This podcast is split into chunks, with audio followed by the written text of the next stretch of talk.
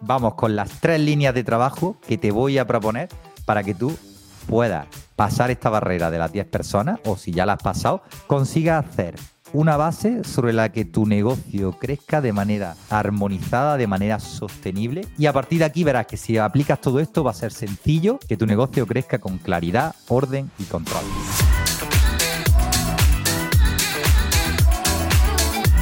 Vamos allá, bienvenido a Caos en la Agencia, el podcast para CEOs y fundadores de agencias de marketing. Y hoy te traigo un episodio muy especial. Al final, la semana pasada hablábamos sobre un problema que me encuentro muy a menudo en muchos dueños de agencias de marketing que me dicen, oye Miguel, ¿cómo me puedo separar de la ejecución de los proyectos? ¿Cómo puedo dejar de estar todo el día encima de mm, las tareas con clientes, reuniones con clientes, Mm, comiéndome mil marrones, el teléfono que me echa fuego, apagando fuego, ¿no? Que es esta palabra que tanto me gusta, ¿no? ¿Cómo puedo separarme de la ejecución de proyectos? Un episodio muy chulo que te recomiendo que, que veas, pero hoy quería grabar una cosa mucho más especial, muchísimo más concreta, ¿vale? Entonces, este episodio es para ti si tienes de 10 a 20 trabajadores en tu agencia o estás cerca de llegar a esos 10 primeros trabajadores. A lo mejor tienes 7, 8, 9 personas en la agencia. ¿Por qué? Pues mira, para mí, este es el primer punto en tu carrera como dueño de agencia de marketing. Esos 10 primeros trabajadores, el primer punto, es el primer gran desafío en cuanto a temas de management, de gestión de personas que vas a enfrentar, ¿no? Hay muchos estudios sobre esto. Yo, por ejemplo, oía una entrevista a Alberto López, el fundador de Top, que ya son más de 70 personas en la agencia, tiene un libro sobre cómo crear una agencia de marketing. Eh, y hablaba sobre esto también, ¿no? Del, número 10, ¿no? Decía, joder, yo me he dado cuenta de que si yo le delego a un empleado hasta 10 proyectos, hasta 10 clientes, mm, la cosa va bien, la cosa fluye, se entiende con ellos, lleva el día las tareas. Ahora, cuando paso a 11, 12, 13, 14, 15 clientes, cada vez es más complicado, ¿no? Entonces, también en agilidad, que yo menciono mucho la agilidad porque trabajo con ella y porque considero que es el campo que más avance ha hecho en el tema de la gestión de personas, eh, también en el tema de Agile se dice que los equipos de alto rendimiento suelen ser de hasta nueve personas. Yo siempre redondeo eh, en 10, ¿no? Entonces, mm, el número 10 es importante porque el foco de una persona es limitado. Entonces, cuando tú pases de estas 10 personas dentro de tu agencia, tienes que empezar a pensar en que ya esas 10 personas se conviertan en un equipo y a partir de ahí, mm, iba a decir dividir, que no me gusta la palabra, ¿no? Vamos a decir atomizar o distribuir, ¿no? De una manera distinta las siguientes empleados que entren. El ejemplo que a mí me sale a la hora de pensar en esto, hace poco me contaron, no sé si es verdad, ¿eh? no lo cojas a pie juntillas, que no soy un experto para nada en biología, pero me dijeron que por lo visto los hombres, yo tengo 29 años, y cuando entramos en los 30 años, el estado de forma en el que entremos a nivel de, por ejemplo, grasa adherida, de porcentaje de grasa, de estado de forma, todo esto tal, si tú haces un esfuerzo y a los 30 años entras con un buen porcentaje de, grasa, sin grasa adherida, sin todo esto, luego el resto de tu vida ya a partir de ahí, porque a los 30 años es un poco la edad adulta y luego ya empieza la caída, mm, te va a alegrar toda la vida, ¿no? Pues esto es para mí el ejemplo. Si tú ahora mismo, a nivel de mentalidad, a nivel de mindset, de herramientas, de yo te voy a dar tres líneas de trabajo muy concretas, con herramientas, con tips, con todo lo que te hace falta, para que controles esta situación de los 10 primeros trabajadores y sobre todo para que tu mentalidad cambie y enfoque el crecimiento de tu agencia de marketing de una manera que te permita seguir escalando. Porque la primera reflexión que quería hacer contigo es, ¿qué diferencia a esos dueños de agencias de marketing? Esto me lo encuentro un montón, ¿eh? De hecho, yo te diría que, que son el 80% de mis clientes son justo este mm, perfil que te voy a hablar ahora mismo. ¿Qué diferencia? Al dueño de la agencia de marketing, que cuando llega a esos 10 primeros trabajadores, dice hasta aquí, mira, yo, Miguel, yo no quiero crecer más, a mí ni me hablas de, crecer. Es una cosa que a mí me sorprendió muchísimo, además, en, la agencia de marketing, porque yo venía hace 4 o 5 años como consultor, acostumbrado a trabajar con empresas de desarrollo de software, de, bueno, tecnológica al final, ¿no? Y me sorprendió mucho cuando llegué al sector de las agencias que yo hablaba de crecer, de crear equipos independientes que te permitan crecer, la agencia tal. Y la gente, no, no, no, no, no, no, no, no. Yo no quiero crecer. Yo, mm, joder, mm, yo prefiero una agencia pequeña, rentable, fácil de dirigir, ¿no? Entonces, ¿qué diferencia a esa persona que dice hasta aquí, que dice no quiero más personas porque esto al final son problemas, porque esto al final se me va la gente, tengo que buscar a otro, son historias. Claro, no solo crecen las personas en la agencia, crecen también los proyectos y crecen los clientes. Entonces, ¿qué diferencia el que se planta del que sigue hacia adelante? Pues verás, para mí, uno, es un tema de mentalidad y de experiencia, porque al final, si tú escuchas, escuché también una entrevista de, Felipe Polo, el, uno de los fundadores de Good Rebels, que era brutal, que hablaba sobre esto. De hecho, tiene un artículo hablando sobre la escalabilidad dentro de las agencias de marketing, ¿no? Y él hablaba sobre esto, sobre estos desafíos. Oye, pues mira, a las 10 personas va a tener X desafío, que es sobre el que vamos a hablar hoy. A las 30, X. A las 50, X. Y a las 100, X más Y más Z, etcétera, ¿no? Pero fíjate que hay mucha gente que percibe que cuantas más personas, más marrones va a haber dentro de la agencia y yo pienso que es al revés. Creo, y es lo que te quiero transmitir hoy aquí, que lo difícil ya lo ha hecho. Que lo... Mm, iba a hacer un taco, voy a, morderme la lengua, que, que me apasiono. Lo complicado es que tú solo hayas fundado una agencia de marketing, o sea, que tú has hecho de todo, has hecho marketing, venta, seguramente has tenido que aprender de mil mm, servicios, desarrollo web, SEO, EP, lo que sea, pay media, no sé qué, mil marrones, historias que no sabía, noches mirando vídeos de YouTube, cero recursos en publicidad en todo. Es que ahora empieza lo bueno. Ahora, si haces bien los deberes, si te aplica un poco lo que yo te voy a explicar, lo que muchos fundadores de agencias están hablando, cuando vaya creciendo la agencia y si tú delegas bien en las personas correctas y sabes cómo es la estructura, una de las tres líneas, la primera de las tres líneas de las que vamos a hablar, que tienes que hacer para crecer de manera sostenible, ahora empieza lo bueno, ahora es cuando vas a empezar a disfrutar de verdad de tu negocio, ¿no? Y es que además, yo creo que otra de las grandes diferencias, hemos dicho, la primera lo primero que diferencia a la persona que se planta y no quiere crecer más y prefiere trabajar la rentabilidad, ya grabaré un episodio hablando de, esto en su agencia, de la que quiere seguir hacia adelante, lo primero que lo diferencia, como decíamos antes, es la parte de saber, de mentalidad, de experiencia, y la otra gran diferencia es la parte de misión y propósito, que es algo con lo que quizá por todos los marrones del día a día, por todas las historias que te estás comiendo, has perdido el contacto con tu misión y tu propósito. A lo mejor ni siquiera lo, has escrito en ningún momento, o sí lo has escrito, pero siempre digo que la misión y propósito se ha pervertido un montón, que se han convertido en frases muy bonitas para, para mm, poner en la página web y no tiene nada que ver con esto.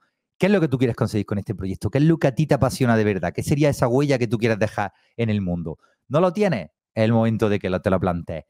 Si tú consigues una misión suficientemente grande, te vas a dar cuenta de que al final eso te va a llevar a querer adquirir esos nuevos conocimientos, esas nuevas habilidades que te faltan para romper este techo de cristal que tienes ahora mismo, porque no es que tú seas mal jefe, no es que. No, no, para nada. Al final te faltan conocimientos, herramientas, Mm, aptitudes, si queremos decirle también, y sobre eso vamos a hablar en el episodio de hoy. Vamos a avanzar. Entonces, bueno, casos de estos, pues un montón, ¿no? De fundadores, como te decía, el 80% de mis clientes seguramente están en esta situación. Están recién pasados los 10 trabajadores, 11, 12, 13. Yo diría que entre la horquilla de 8 y 13 trabajadores, 13, 14 quizás, están el 80% de mis clientes. Por esto mismo que te digo, porque aquí empieza el primer problema, el primer gran desafío en cuanto al management, el management en, tu empresa. Em, casos tengo un montón, no que va a aguantar tampoco mucho, pero al final, pues, fundadores que vienen con una sobrecarga de trabajo muy grande, que están trabajando un montón de horas, fundadores que ya hasta que se quejan mucho de la falta de autonomía de, de sus trabajadores, fundadores que tienen un estrés y un agotamiento brutal, que se han desmotivado, que han perdido la pasión, y esto me parece de, lo más triste y lo, peor de todo, ¿no? Que tienen ahora más que nunca miedo al fracaso porque ya van viendo un poco el vértigo de decir, Buah, juez, pues ya tengo 20.000 euros de gastos todos los meses, ostras, y si se me cae este cliente grande, y sí, sí, sí, sí, sí, porque ya sabes que al final el miedo, el cerebro funciona de una manera muy concreta, tiene que buscar siempre la supervivencia, entonces se quiere adelantar a posibles escenarios negativos para que tú tome acción. O sea, hemos, somos descendientes de aquellos primitivos que en lugar de quedarse sentados en la hoguera decir, no pasa nada, ah, ya comeremos, sí, no, ya, venga, vamos a echar aquí a la hoguera los dos conejos que hemos cazado, que ya mañana o ya la semana que viene volveremos. No, no, pues hemos sobrevivido los que somos descendientes de aquellos que realmente dijeron, vale, tenemos esta caza aquí, pero ¿y si nos quedamos sin comida? Venga, acción, acción, acción. Entonces, pues el miedo es muy jodido, la verdad. Y sé también que cuando llega a este punto, cuando ya te has comido tus primeros marrones, cuando a lo mejor incluso te has quedado un poco con el culo al aire, hoy estoy hablando fatal en el podcast, ¿eh? mira, que, intento no decir palabrotas y tal, pero es un tema que, me toca muy de cerca, ¿no? Porque tengo ya muchos clientes y, muchos de ellos buenos amigos que han pasado por esta situación, ¿no? Entonces, bueno, aquí estamos ya chocando con mi, con mi misión, ¿no? Precisamente, ¿no? Entonces, cuando ya te has quedado por primera vez con el culo al aire porque un empleado tuyo le ha cagado y tú has sentido esa pérdida de control, de decir, ¡buah! Tenía que haber estado encima de esto, joder, si yo lo llego a hacer así, pero ¿cómo hemos podido hacer así tal? Vaya marrón, qué vergüenza con el cliente tal. Pues entonces todas estas cosas van minándote, van haciendo también que poco a poco te aísles. Esto lo hablaba muy bien Mar Dominga en el episodio que la entrevistamos, ¿no? El miedo del, el, perdón, la sensación de soledad del CEO de una agencia, ¿no? De decir, joder, yo al principio decía Mar, yo empecé intentando ser la típica, la típica jefa guay que al final pues le cae bien a todo el mundo, ¿no? Entonces, vamos a empezar, cortamos aquí ya con la parte de, introducción del podcast, yo creo que queda claro el problema, queda claro pues, toda la sensación que tú puedes tener, es normal, sucede así, y ahora lo importante es que tú sepas que tienes, se abren dos caminos para ti, tienes que tomar una decisión en este mismo momento en tu agencia. El primero, es quedarte como estás. Ahora mismo es decir, venga, pues estoy cómodo, me quedo con mi equipo de 10 personas, que sé que puedo estar encima de todo, puedo tener un control. Si es verdad que tendré que trabajar, pues la parte de que no a lo mejor estar todo el día apagando fuego y haciendo mil historias y con un montón de sombreros puestos en mi agencia. Pero si trabajo la organización, si añado algo, de metodología de tal, de sistema, pues oye, pues puedo tener una agencia que se gestione fácil y que sea muy rentable. ¿Vale? Más, por ejemplo, más 30% de rentabilidad que, que para mí es una métrica de, salud, y imagínate, entre 300.000 y 500.000 euros, ¿no? Que suele ser lo normal que factura una agencia con este tamaño, ¿no? Por en base a mi experiencia. Dependerá muchísimo de, como siempre, del, del sector en el que estés. Vale, eso es una decisión. Grabaremos otro podcast hablando sobre esto, no ni mejor ni peor, es una decisión, ¿no? Pero hoy el episodio va enfocado para el otro tipo de personas, para ti, que tú decides, oye, yo tengo una misión, tengo un propósito, quiero hacer algo. O sea, ya no es tanto una cuestión de, métricas vanidosas, de no, quiero llegar a 100 personas y facturar 10 millones de euros. Eso al final te va a cansar. O sea, no, mm, ya te digo que cuando uno mm, hace algo solo por el dinero, por tal, todo el esfuerzo que conlleva el pasar de este punto, no te va a merecer la pena. Es decir, te va realmente a desfondar. ¿no? Cuando tú llegas a tener un negocio grande, cuando llegas a tener algo que realmente mm, impacte en la gente, es porque tienes una misión que te trasciende a ti mismo y que tú dices, joder, tengo que seguir creciendo, necesito más equipo para conseguir esto, que es lo que yo realmente quiero. ¿no? Entonces, si tú tienes clara esta misión o quieres definirla, a lo mejor es el momento en el que dices, oye, yo monté la agencia porque me gustaban los temas de marketing o porque vi la oportunidad, pero joder, quiero que esto tenga un poco de sentido, ¿no? Dentro de mi propósito de, vida, ¿no? Está la herramienta del Ikigai, que es buenísima, que te recomiendo que la utilices si no lo has hecho ya, para que descubras y digas, vale, vale, vale, vale, pues entonces esto es lo que yo quiero conseguir en mi vida y por esto tiene sentido que yo tenga una agencia de marketing y por esto tengo que seguir creciendo. Si esto es así, adelante. Pues vamos con las tres líneas de trabajo que te voy a proponer para que tú puedas pasar esta barrera de las 10 personas o si ya la has pasado, consigas hacer una base sobre la que tu negocio crezca de manera armonizada, de manera sostenible, como el ejemplo que poníamos al principio de, los hombres cuando entran en los 30 años, ¿no? Y entran en buena forma. Y a partir de aquí verás que si aplicas todo esto va a ser sencillo, entre comillas, que tu negocio crezca con claridad, orden y control. Así que nada, tres líneas de trabajo. Primera, estructura. Segunda, ejecución. Y tercera, estrategia.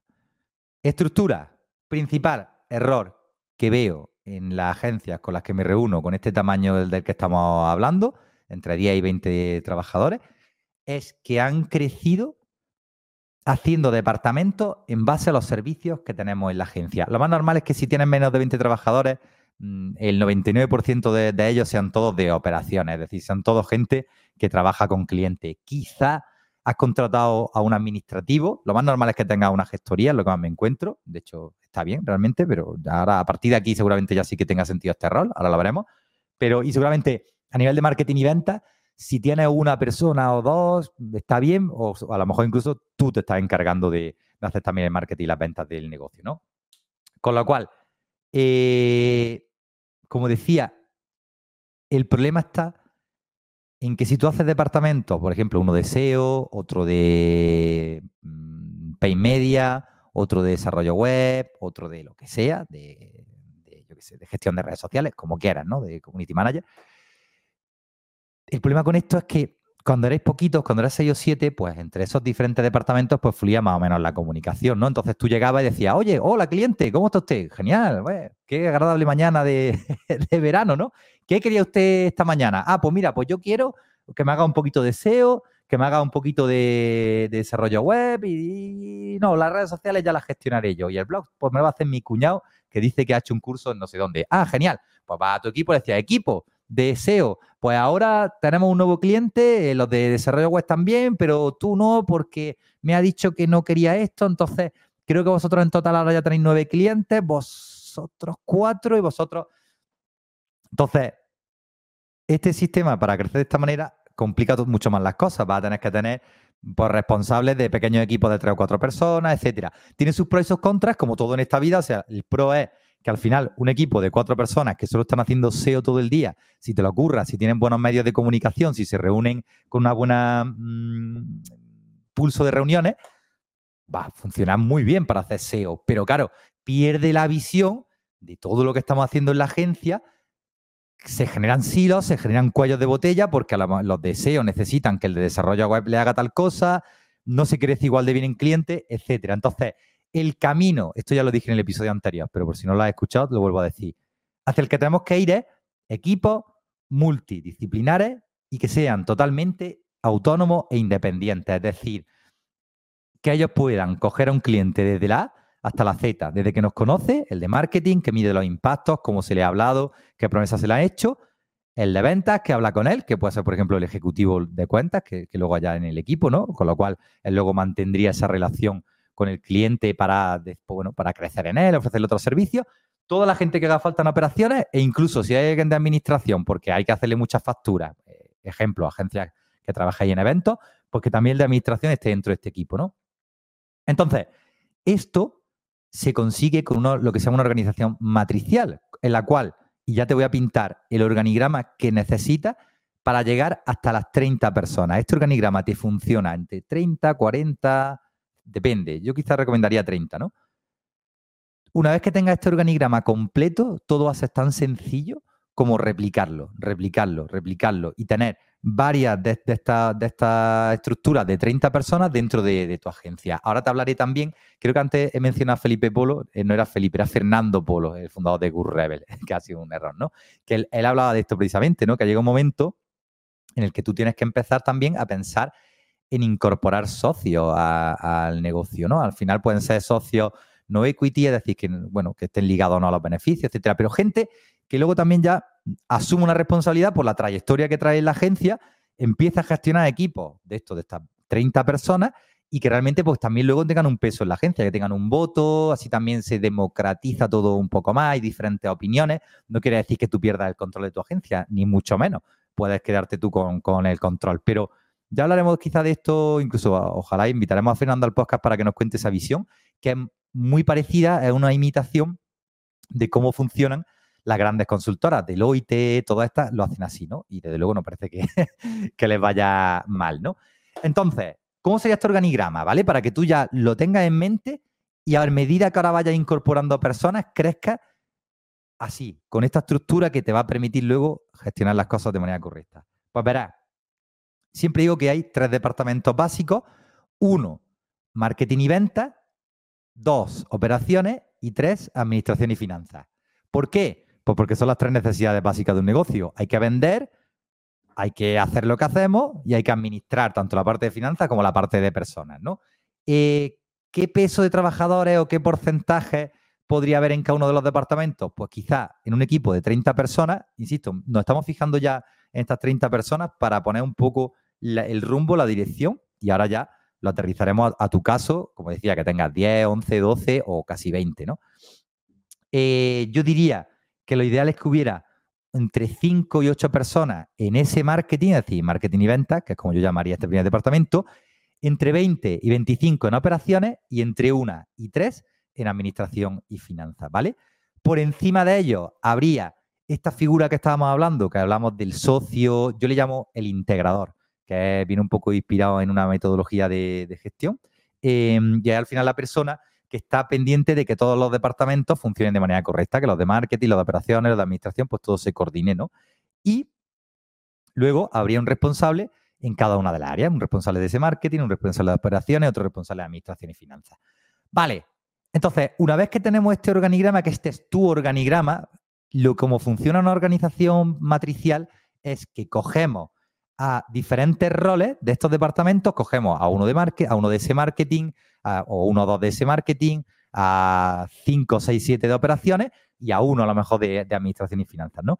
Y lo metemos en un equipo multidisciplinar. Es decir, por un lado tiene una foto de un organigrama clásico, pero eso genera lo que se llaman squad. Hay mucha gente que, que le dice así, insisto, ya que, bueno, ya que habla de Alberto López, ¿no? Seguimos con el mismo ejemplo. Meteros en la web de y os daréis cuenta de que funcionan de esta manera. Tienen un Grow Manager, que sería como un ejecutivo de cuentas, que supongo que, que, tiene al final la función de estar en contacto con los clientes y de ofrecerle más cosas. Y luego tiene un equipo, pues un poco con las diferentes especialidades que tienen ellos, ¿no? Cada uno con las que tenga. Entonces, eh, cuando en este organigrama de 30 personas, pues podría sacar unos tres equipos, ¿vale?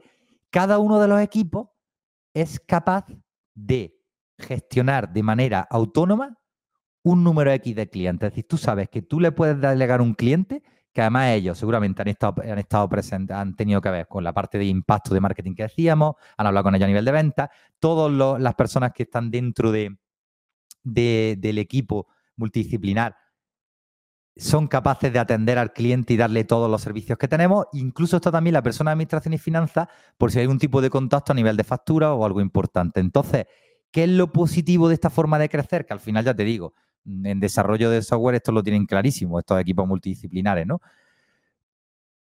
Pues que es sencillo realmente. O sea, fíjate que una vez terminado esta foto, tú dices, vale, entonces yo tengo una, voy a pintar ya mi organigrama de 30 personas. Ahora mismo tengo, imagínate, 15 personas en la agencia, pongamos una media, ¿no?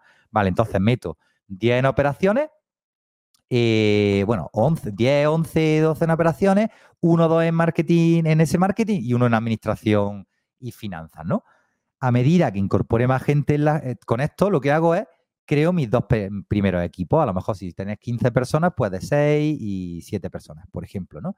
Entonces, vale, intento que los equipos sean lo más independientes posible. Ya estoy viendo que a lo mejor los siguientes fichajes que tengo que hacer es, oye, pues si tengo solo dos personas de, en ese marketing, pues a lo mejor puedo poner una y una en cada uno de los dos equipos. Pero si solo tengo uno en administración, entonces ya tú, en función de tu negocio, vas colocando un poco tus piezas. Pero cuando encaja todo esto, lo que tienes es equipos que, como decíamos antes, pueden perfectamente puedes delegarles una cuenta. Decir, mira, pues yo como visionario, como CEO de este, del negocio, estoy pendiente de desarrollar mi marca personal, estar presente en eventos, actualizar la propuesta de valor, generar negocio, que es lo que tiene que hacer un CEO al final, ¿no? Em, entre un cliente grande, tal, digo, vale, genial, pues mira, equipo 1, o lo asigno, y sabes que ese equipo es perfectamente capaz de gestionar esta cuenta, ¿no? Y que además, como tienes diferentes roles especialistas dentro de, del equipo van a buscar crecer dentro del cliente, porque el deseo le va a decir al de, al de eh, desarrollo web que pueden ofrecerle tal cosa, el de desarrollo web le va a decir que tiene mal aquella historia, el de copy va a hacer lo suyo, etcétera, ¿no? Entonces, repito, estructura. Tienes que buscar un integrador, un responsable de ese marketing, un responsable de operaciones, un responsable de administración y y estos tres departamentos, de aquí coger los diferentes roles y construir equipos independientes. Sobre todo la palabra que te tienes que quedar es que sean independientes, que puedan atender a un cliente de la A a la Z. A partir de ahí, bueno, hay un trabajo evidentemente de, establecer los roles, tú sabrás también, y si no lo hablaba en el episodio anterior, que yo siempre trabajo con un rol muy claro, sus cinco funciones bien definidas y dentro de las funciones vienen las responsabilidades. Nunca las tareas, porque si tú a una persona le quieres delegar tareas, estás entrando en hacer microgestión. Estás diciéndole cómo tiene que hacer las cosas. Tú tienes que delegar siempre responsabilidades, ¿no? Entonces, este organigrama es muy escalable porque con el tiempo, cuando tú tengas ya 30, 60, 90, 120 personas, tú vas a tener uno, dos, tres o cuatro integradores que al mismo tiempo tienen tres personas de responsables de los equipos y se canaliza la comunicación. Miguel, pero es que esto es un organigrama piramidal. Ya, pero es que tú no puedes estar pendiente de tener una comunicación en el día a día y de que te transmitan la información 100 personas o 60 o incluso 30. Ya te va a costar un montón. De hecho, posiblemente ya te cueste que con 15, 20 o 16 personas mm, tener una relación cercana con cada uno de ellos y que te hagan un, un report de todo lo que están haciendo.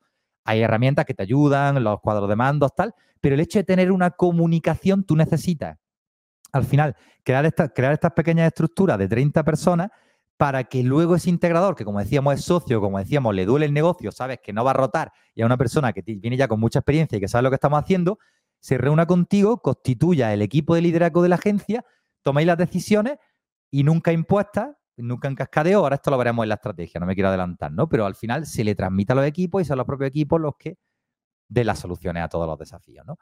Así que nada, esto a nivel de estructura. Segunda pata, la ejecución. Una vez que tenemos claro este dibujo del organigrama, lo que yo te recomiendo que utilices es una metodología Scrumban, la mezcla de Scrum y de Kanban, para que, sobre todo, no solo ya porque haya un tablero en Trello o yo recomiendo siempre ClickUp, ¿no? Sino sobre todo a nivel de el pulso de reuniones, ¿no? Este equipo 1, este equipo multidisciplinar que tú has cogido de los diferentes departamentos, se reúne todos los lunes, planifica su carga de trabajo, tiene sus reuniones de daily, tiene su chat interno, tiene una comunicación ágil por Discord, por Slack, por lo que tú quieras, y luego tiene los viernes una reunión de retrospectiva, que esta es la que menos se hace de todas, y de hecho una de las cosas más importantes que tienes que empezar a implementar si no lo tienes ya, reuniones de retrospectiva, reuniones en las que hablemos de cómo hemos trabajado con los clientes, hablemos de posibles áreas de mejora, cosas que no estamos haciendo bien, quejas que hemos tenido, cómo podemos mejorarlo, qué proyectos estratégicos podemos implementar para seguir haciendo mejor nuestro trabajo, etcétera, etcétera, ¿no?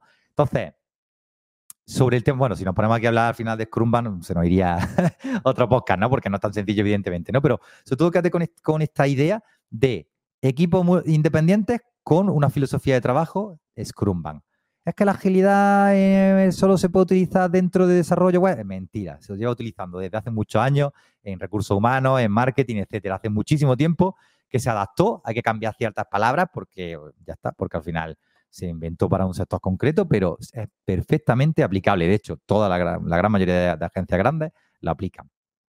Eh, bueno, lo siguiente al final a nivel de ejecución, evidentemente, son las herramientas y sobre todo para mí los procedimientos. Me vuelvo al ejemplo de antes en el que el cliente te llegaba y te decía, pues mira, quiero que me hagas la web, pero yo luego voy a llevar las redes, luego yo tal, luego no sé qué. O sea, te coge como un mix, un poquito de cada cosa. Eso tiene que terminar. O sea, todo lo que sean proyectos ad hoc, proyectos en los que encima con un ticket bajo, entre comillas, o no muy alto, el tío decide que haga lo que él quiera, tienes que empezar a erradicarlo, tienes que empezar a procedimentar. Yo, como lo trabajo con clientes, un ClickUp en el que haya los diferentes, una carpeta que se llame clientes, tú abres la carpeta de clientes, tienes plantillas con los diferentes servicios que se le dan a cada cliente, ese cliente se asigna dentro de un equipo, que sea un espacio de trabajo. Lo bueno de ClickUp es que, la, es la herramienta eh, en comparación versus Asana, versus Trello, versus eh, Basecamp tal, que te permite más jerarquías, porque tiene el espacio de trabajo, la carpeta, la lista, la sublista, la tarea, la subtarea. Entonces, puedes jugar muy bien con esto, ¿no? Con lo cual, tú tienes tu espacio de trabajo con un equipo, eh, que luego tiene carpetas con los diferentes clientes que tiene y carga los diferentes servicios, las listas de servicios, por ejemplo, SEO, ¿no? En la cual hay unos procedimientos. Ya decíamos en el podcast anterior que no va la cosa de procesos en este caso en concreto de la ejecución.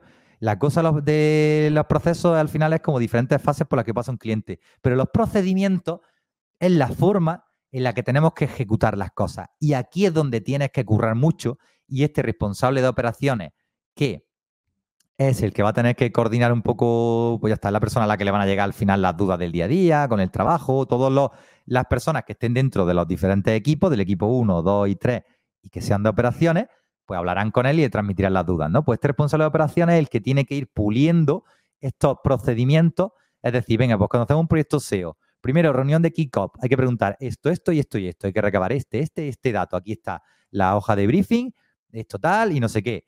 Entonces, inmediatamente cuando termina se genera una tarea que es esta, luego una tarea recurrente que es aquella, luego esto, luego esto. Y en cada una de las tarjetas que crees en ClickUp, yo hablo de mi herramienta, de la que yo utilizo con clientes, ¿no?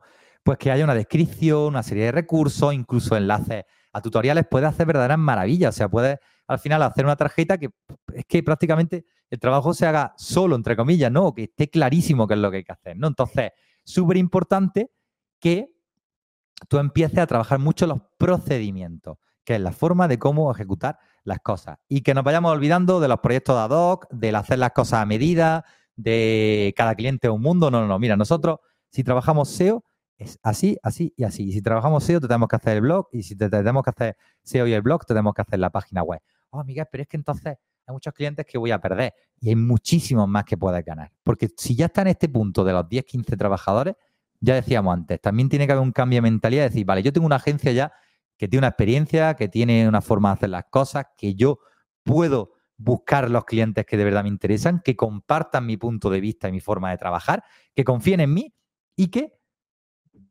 podamos estandarizar para no volvernos locos, pues siempre haciendo cosas a medida, ¿no?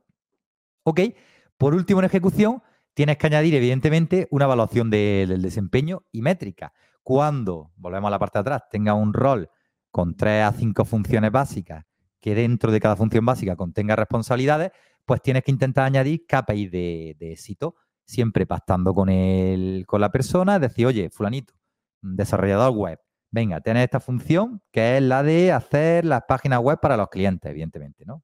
Qué original. Luego, dentro de esas responsabilidades está la de recabar la información de no sé qué, hacer la reunión de no sé cuánto, hacer la entrega no sé qué, de tal. Vamos a añadir un KPI de éxito, por ejemplo, que tenga que ver con la velocidad de entrega de tal o con la NPS de satisfacción del cliente con tal. Y cuando el responsable de su de, de operaciones, por ejemplo, haga los one-to-one, insisto, una vez más, sigo para que se entienda mejor lo de organigrama, ¿vale? Ese departamento de operaciones en el que hemos cogido diferentes personas y lo hemos colocado en, distintos equipos, pero aún así hay un responsable de ese departamento que dice, venga, a ver, las operaciones del equipo 1, tengo un one-to-one con todos ellos. Los de operaciones del equipo 2, tengo un one-to-one con todos ellos. Entonces, ahí es cuando tú tienes que revisar todas estas métricas de éxito, el plan de desempeño al final, ¿no? Que tiene que ser una cosa pactada, que no debe ser algo nunca impuesto, pero que si se curra bien, pues ayuda a la persona también a que diga, vale, pues joder, estoy haciendo bien mi trabajo o no, ¿vale? Entonces, segunda pata, ejecución. Y por último, tercera pata, estrategia. Cuando tú ya tienes esta estructura de un organigrama, como hemos dicho, en el cual tienes estos tres departamentos básicos, en el cual has cogido diferentes profesionales para meterlos en squad, en equipos independientes que tengan y multidisciplinares. Em, cuando tú además también has trabajado en estos equipos multidisciplinares la parte de la ejecución, es decir, eh, tener un ciclo de Scrum Band, tener herramientas con procedimientos muy claros, empezar a buscar clientes que todo pueda estar un poco más procedimentado, pero evidentemente no nos engañemos, en el sector de la agencia de marketing siempre hay variabilidad, o sea, no construimos coches, no es apretar un tornillo mil veces igual, sino que siempre va a haber cambios o variabilidad porque el cliente cuando recibe eh, una entrega de valor, o sea, cuando recibe una web, cuando recibe algo, de repente se da cuenta de que lo que quería era eso, pero quiere cambiar aquello, quiere hacer lo otro, en fin, ya hablaremos de, cómo gestionar bien la relación con clientes en el podcast, ¿no? Para que no nos cambie las fechas de planificación. Pero volviendo, cuando tú tienes esa parte de ejecución también clara con tu ciclo Scrumban, con tu herramienta y con tu evaluación del desempeño, te falta solo la tercera pata, la tercera línea, que es la estratégica. Y es que en la línea estratégica lo que hacemos es crear OKRs, ya hemos hablado varias veces de esta metodología, la O viene de objetivos, los KR de Key Result, tú crearías ese plan anual que queremos conseguir en este año en base a la misión que tenemos, en base a toda la perspectiva de futuro, que es donde tú tienes que estar concentrado y lo que harías es presentarle un plan anual a los equipos y decirle, vale, y ahora construir vuestros planes trimestrales. ¿Cómo se construyen los planes trimestrales? Pues lo hacen los integrantes de los diferentes departamentos. Entonces, en este organigrama, en este pequeño ¿cómo decirlo? Es que no quiero decir la palabra silo, sino esta, esta mm, parte de tu negocio, quizás, no sé exactamente el término, entiéndeme, en este organigrama de 30 personas que luego vamos a ir replicando, en el que tú tenías estos tres departamentos, lo que haría ahora es coger a la gente de marketing y decirle, vale, pues tenemos un OKR que que queremos doblar la facturación, tenemos otro OKR que es que queremos tal, con estos diferentes resultados clave. Uno es pasar de 10 a 20 reuniones comerciales por semana, otro es este, otro este, otro este. ¿Cómo lo hacemos?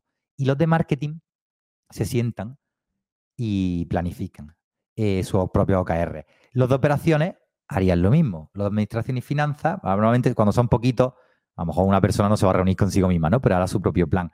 ¿Por qué en la ejecución hablamos de equipos multidisciplinares, pero en la estrategia sí que hablamos de, de equipos por departamento? Porque el tener estos dos prismas estas dos reuniones distintas, unas serán, como he dicho antes, pues mi planificación semanal, de cómo voy a, pues ya está, ejecutar, a trabajar con clientes, y otra será estratégica de qué vamos a hacer nosotros, ¿no? Si te das cuenta, lo bueno de esto es que reduce los silos, porque a la hora de hablar de clientes es muy positivo que haya profesionales de todas las áreas de, de la empresa, porque entre ellos van a saber mejor pues, qué problemas suele haber, va a ser más fácil crecer en cliente porque va a haber más conocimiento de todo lo que hacemos a la hora de ejecutar con un cliente, pero a la hora de la estrategia esto no tiene tanto sentido porque ¿qué tiene que hablar uno de marketing al final con uno de mm, administración? Sí, luego hay otro tema que son los OKRs colaborativos, porque a veces, bueno, no quiero entrar ahí que si no nos vamos a liar, pero que a veces hay conversaciones que pueden ser comunes. Pero lo normal es que los de marketing, para apoyar a este OKR, esta estrategia que tú defines, tú como CEO, como visionario, que hacia dónde tienes que ir, pues los de marketing se reúnan y digan, vale, pues mira, vamos a eh, mejorar la parte del buyer persona, vamos a hacer, ahora vamos a pasar, en vez de un buyer persona, que es una cosa que está más obsoleta, vamos a pasar a hacer el job to be done, ¿no? los trabajos para entender cuáles son todos los desafíos del día a día y en función de esto vamos a hacer no sé cuántos lead magnets, o vamos a hacer no sé cuántos eventos, no sé cuántas tal, vamos y ellos propondrán cómo alcanzar ese plan anual de objetivos. Los de operaciones se centrarán en lo suyo, es decir, vale, pues nosotros vamos a hacer esto y esto y esto para mejorar los procesos y procedimientos internos, que hará que los clientes estén más contentos, que hará que nos recomienden mucho más, etcétera. ¿Vale? Entonces, a la hora de la estrategia, habrá otra reunión semanal aparte de la de ejecución, como te decía, en la cual revisamos nuestro plan de, de OKR y hacemos, como ya dije también en el episodio anterior, nuestras rocas, nuestros proyectos internos que nos lleven a conseguir esa estrategia que tú ya has propuesto, ¿vale? Y aquí lo quiero dejar. sé que he acelerado un poquito en la última parte del podcast, que quizás he soltado mucha información, he hablado de muchas metodologías. También un podcast que he oído no es tan fácil transmitir todo esto como cuando yo trabajo con clientes, que tenemos gráficos, tenemos imágenes que clarifican todo, pero sobre todo quédate conectado. O sea, a mí me interesa que te quedes a nivel de mentalidad con el hecho de decir, vale, construyo, voy a, mi siguiente paso, ahora que he pasado las 10 personas en la empresa, es construir un organigrama de 30 personas con un departamento de marketing con de 5 a 8 personas, con un departamento de operaciones con de 20 a 25 personas y con un departamento de administración con una a 3 personas. A cada uno de estos departamentos le asigno un responsable que tiene unas funciones concretas y tal, que yo de hecho tengo en una plantilla. De hecho, te animo a que se ha llegado hasta aquí y ahora te ha interesado todo esto. Si tienes una agencia de marketing, escríbeme sin ningún compromiso, y si digo sin ningún compromiso, sin ninguno, y de Miguel, mándame la plantilla que tienes para construir un organigrama de una agencia hasta las 30 personas, porque ahí no solo es una plantilla a nivel de que puedas hacer la foto y de que tengáis un Kanban o lo que sea muy bonito, sino que además vienen todos estos roles de liderazgo que te he dicho, el responsable de ese marketing, el responsable de operaciones, el integrador, incluso el tuyo propio, el visionario, vienen perfectamente detallados con todas sus funciones, con todas las tareas que tiene que hacer, etcétera. O sea que si has llegado hasta aquí, te has hasta el final del podcast, pídemelo porque eso te va a ayudar mucho a aplicar todo lo que te estoy diciendo. Cuando tengo eso, sé que construyo equipo 1, equipo 2 y equipo 3 idealmente independientes y también sé que la parte estratégica es diferente y ahí sí reúno a los departamentos y son los departamentos los que hablan de construir sus propios OKR, construir sus propias rocas para alcanzar la estrategia del negocio. Con todo esto, amigo mío, si consigues hacer bien este tipo de organigramas, si vas añadiendo, como te decía, integradores que con el tiempo se puedan volver socios también, que como te digo, me encantó esa entrevista de Fernando Polo en el podcast de Escalando Agencias de Corti de Miguel Sanz. escúchalo porque es un capitulazo. Y, si trabajas de esta manera, sin duda, vas a sentar la base necesaria para que tu negocio pueda seguir creciendo. Así que nada más, lo quiero dejar por aquí. Mm, lo primero de todo, decirte eso, ánimo. Y lo último, mejor dicho, decirte que mucho ánimo, que se puede. No te va a esclavizar más tu negocio porque sea más grande, que sí, que, va, que cuanto más clientes, más problemas, más difícil va a ser que fluya la comunicación, etcétera. Pero eso no quiere decir que tú tengas que ser más esclavo de tu negocio. Eso quiere decir simplemente que tienes que cambiar la forma que tú tienes de trabajar ahora mismo, tienes que cambiar tus funciones, tienes que dejar de estar encima de ciertas cosas, tienes que tener más tiempo para pensar y menos tiempo de ejecutar. Y si haces esto, sigues formándote y por supuesto, si tienes cualquier problema, te gustaría que alguien te acompañe en este proceso, que te dé un paso a paso de más de 10 metodologías, más de 30 herramientas, que es lo que hay dentro del programa que yo utilizo con agencias en tu situación, pues habla conmigo y estaré encantadísimo de poder ayudarte. Espero que te haya gustado el episodio de hoy. Insisto, soy consciente de que había una parte que, ha tenido que sonar densa, o sea que a lo mejor te tienes que escuchar dos veces, pero eh, sin duda alguna, si consigues hacer esto bien, te va a alegrar durante mucho tiempo y tu negocio va a crecer de manera sostenible, escalable y dejándote libre para centrarte en las cosas importantes. Un abrazo muy grande, soy Miguel Villamil y nos vemos en el próximo episodio.